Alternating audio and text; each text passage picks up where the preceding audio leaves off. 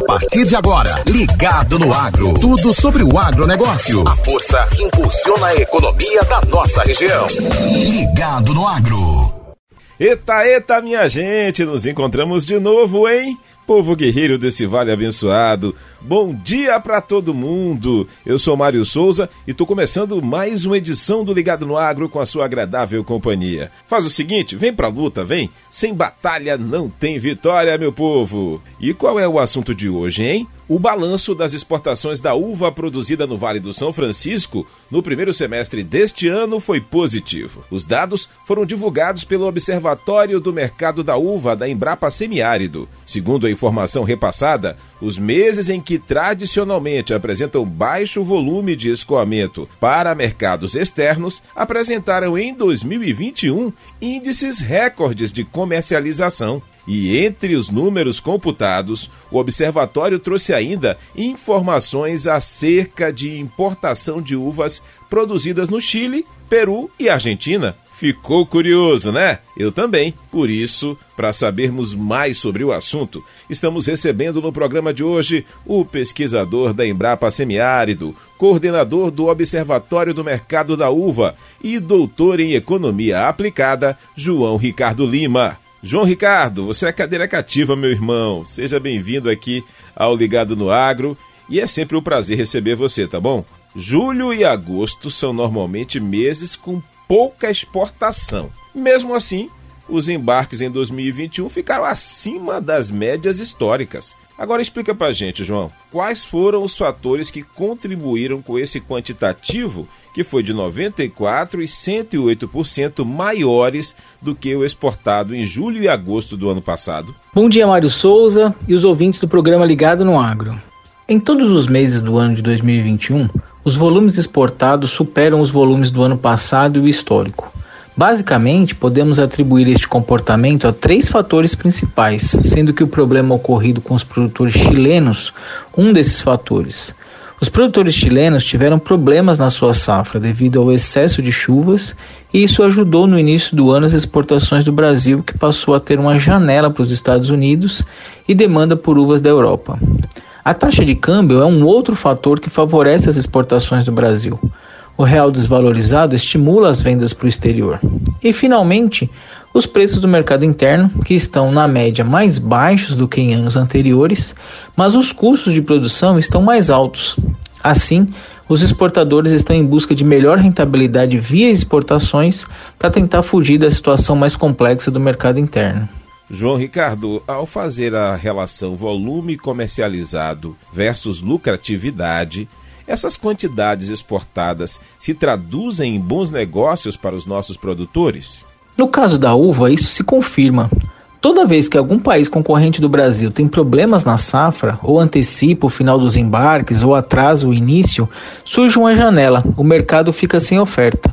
Como os supermercados não podem ficar sem frutas nas prateleiras, compram do Brasil, que tem a vantagem de produzir uvas o ano inteiro.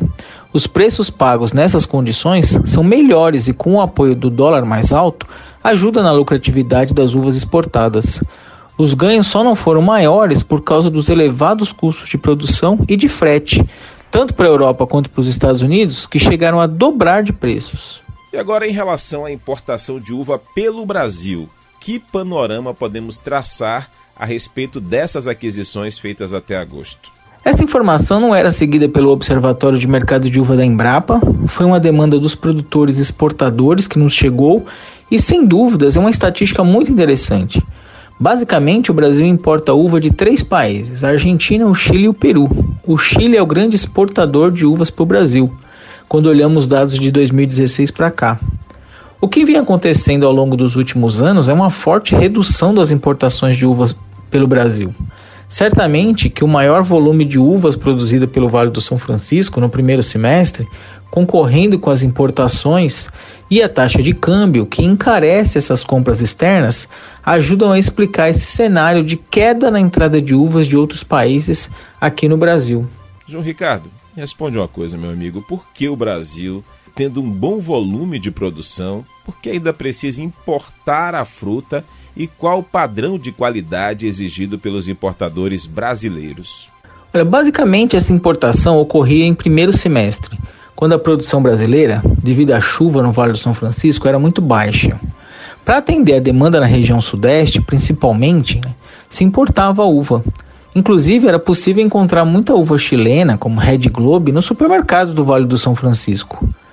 Só que com a introdução de novas variedades mais resistentes às chuvas, uso de cobertura plástica e outras tecnologias que vão sendo incorporadas, o Brasil passa a ter cada vez mais um volume né, maior de uvas disponíveis no primeiro semestre. Os atacadistas e os importadores no início não esperavam isso e muitas vezes se teve um excesso de oferta de uvas no primeiro semestre. Aí primeiro se vendiam as frutas que haviam sido importadas e depois as uvas nacionais. Com o tempo foi se percebendo que apenas a oferta interna era suficiente para atender a demanda nacional, sem necessidade de tanta importação. A tendência mantida a taxa de câmbio nesse patamar e a produção do Vale do São Francisco no patamar que está é que as importações sejam cada vez menores. Tem mais uma pergunta para você.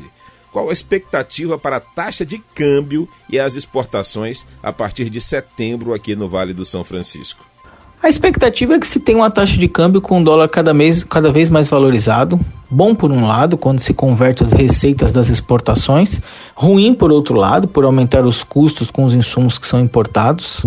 Do lado das exportações, existem alguns rumores de que a Europa irá comprar menos uva do que em anos anteriores, reduzindo ainda mais a janela brasileira, mas o que todos esperam e torcem é que isso não ocorra de fato. Professor João Ricardo Lima, muito obrigado pelas informações. Aliás, como o senhor sabe, né, nesse final a gente sempre quer uma dica a mais, entendeu? Se tiver alguma coisa para acrescentar, meu amigo, fica à vontade. Eu agradeço a oportunidade dada em nome da Embrapa e apenas acrescento a importância que os empresários precisam dar para a gestão do seu negócio. Cada vez mais a fruticultura exige profissionalismo, produzir bem e comercializar melhor ainda. Conseguir em uma fruta de qualidade os melhores preços e produtividade com o menor custo possível para aumentar a competitividade. Isso exige uma gestão profissional e pode garantir a sustentabilidade do seu negócio. Um abraço a todos. E é isso, gente. O Ligado no Agro de hoje termina aqui, mas lembrando que dicas e sugestões podem ser repassadas através do WhatsApp 87 98812 9742 98812 9742. Na próxima terça-feira, gente, estaremos de volta aqui na 100.7 com mais informações. A todos, forte abraço, muita paz, muito amor, muita saúde, minha gente. Você ouviu Ligado no Agro. Tudo sobre o agronegócio. A força que impulsiona a economia da nossa região.